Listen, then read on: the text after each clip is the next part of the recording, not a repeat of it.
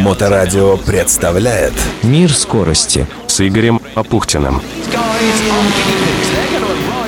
Точно, это мир скорости. В минувшие выходные в России стартовал сезон РСКГ – российской серии кольцевых гонок. Ожидалось, что на старте среди участников мы увидим 17-летнюю спортсменку из Петрозаводска Ирину Сидоркову, которая считается одной из лучших участниц программы развития российского автоспорта – SMP Racing.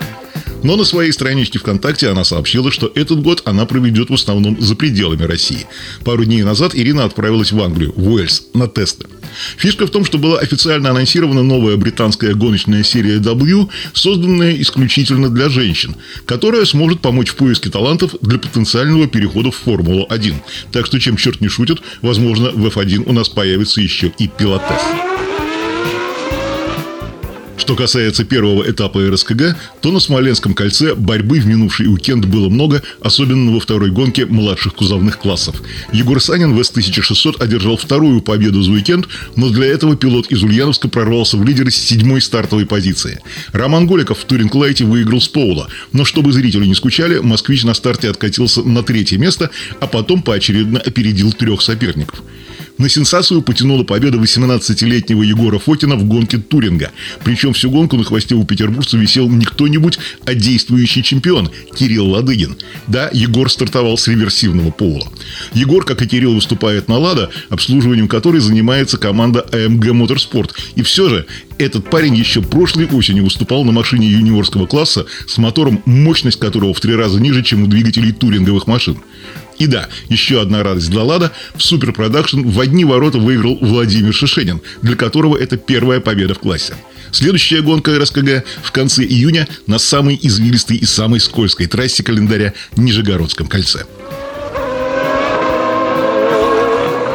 Еще одно соревнование в мире автоспорта прошло по дорогам Приозерского района Ленинградской области. Ралли-пикник – традиционное классифицируемое лично-командное соревнование. Кубок Санкт-Петербурга и Кубок Ленинградской области. В году нынешнем юбилейное – 30-е.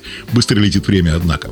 В общем, народ прилично оголодал по раллийным соревнованиям. 43 экипажа на старте по нынешним не самым жирным в финансовом отношении временам – это прилично, сопоставимо с этапом Кубка или Чемпионата России. И сильных гонщиков было немало. После длительного перерыва вернулась на трассу Анастасия Миронова, которую в первую очередь запомнилась уже довольно много лет назад тем, что громила парней на 400-метровом треке, чему не помешало рождение ребенка. «Еду и брызгаю молоком», смеялась тогда Анастасия.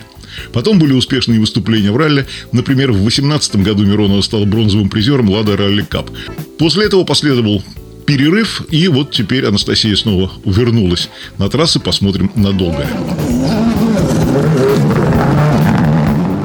Неплохо на пикнике отстрелялись давние друзья. Команда Клуб спортивно-технического творчества «Экстрим» Политехнического университета имени Петра Великого. Третье и четвертое командные места, одно второе в классе 1600Н, два третьих в классе «Пикник» и 2000Н и пять сходов из десяти экипажей.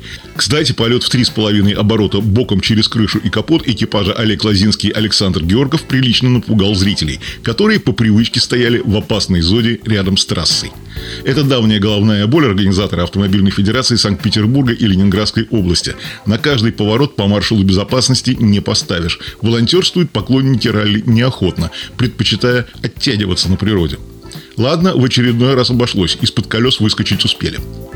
Полтора оборота исполнили Сергей Ларионов, Дмитрий Балакирев. Но, к слову, после этого убора, так этот трюк называется на сленге, встали на колеса, даже до финиша спецучастка доехали. Но с такими повреждениями кузова далее их техническая комиссия не допустила.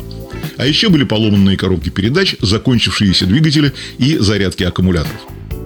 По случаю юбилея ралли стартовало от комплекса Игора Драйв, и именно там, на трассе ралли-кросса, был пролог, который тоже шел в зачет.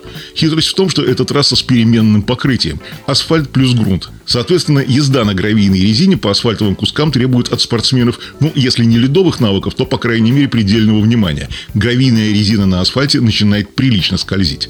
Не сказал бы, правда, что трасса в Игоре уж сильно кроссовая, больших перепадов высот там нет, но лихо закрученные повороты с переменным покрытием добавляют остроты.